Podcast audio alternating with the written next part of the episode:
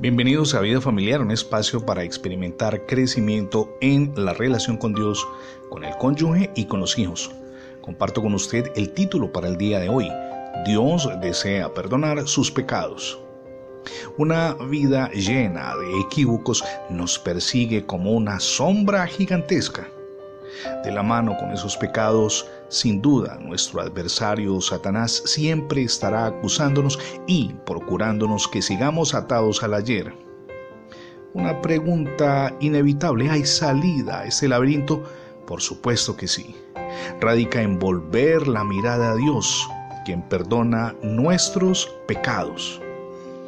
Cuando el apóstol Pedro, en el primer siglo, predicó uno de los sermones más memorables que registran las escrituras. Sin número de personas que se encontraban reunidas en Jerusalén le formularon un interrogante que tiene vigencia hoy. En Hechos 2, 37, 38 leemos, al oír esto se compungieron de corazón y dijeron a Pedro y a los otros apóstoles, varones hermanos, ¿qué haremos? Pedro les respondió, arrepiéntanse y bautícese cada uno de ustedes en el nombre de Jesucristo para perdón de los pecados y recibirán el don del Espíritu Santo. Mi amigo y mi amiga, el camino para experimentar una nueva vida es sencillo. El primer paso es arrepentirnos y el segundo volvernos a Dios. Y cuando lo hacemos, Dios nos perdona gracias a tres elementos. El primero de ellos el amor, el segundo la obra de nuestro amado Salvador Jesucristo en la cruz y el tercero, que cobra particular relevancia, es la gracia. No es por obras ni por méritos propios que ustedes y yo somos salvos, es por gracia. Los creyentes del primer siglo tomaron acción inmediatamente. Solo leemos en Hechos capítulo 2 versos 41 y 42. Así que los que recibieron la palabra de Pedro fueron bautizados y se añadieron aquel día como tres mil personas y perseveraban, dice el verso 42, en la doctrina de los apóstoles, en la comunión unos con otros, en el partimiento del pan y en las oraciones. El Señor Jesucristo en alguna oportunidad llamó, y eso lo leemos en Marcos capítulo 1 versos 14 y 15, a todos los que le escuchaban al arrepentimiento y a creer en el Evangelio. Era la ruta, en su momento lo planteó así Jesús, para emprender una nueva vida, una vida de victoria.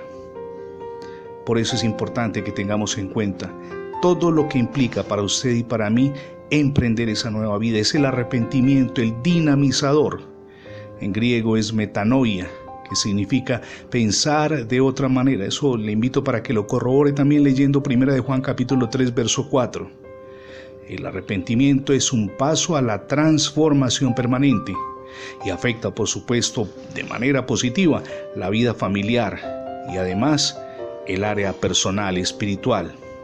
Es el comienzo de una nueva vida, la nueva vida de la que habló Jesús, que se fundamenta, insisto, en el arrepentimiento, como lo leemos en Mateo capítulo 3, versos del 5 al 8. Usted puede emprender esa nueva vida, esa vida maravillosa que está dispuesta para usted y para su familia. Decídase hoy por Jesucristo. Es la mejor decisión y permítame subrayar el mismo término que usted puede tomar. Permita que Jesús reine en su corazón y en su hogar. Es el paso que transformará toda su existencia. Gracias por escuchar Vida Familiar, tanto en la radio como en el formato de podcast. Recuerde que ingresando la etiqueta numeral Radio Vida Familiar en Internet tendrá acceso a todos nuestros contenidos alojados en más de 20 plataformas. También le invitamos para que se suscriba a nuestra página de internet. Es facebook.com diagonal programa Vida Familiar. Somos Misión Edificando Familias Sólidas y mi nombre es Fernando Alexis Jiménez. Dios les bendiga hoy rica y abundantemente.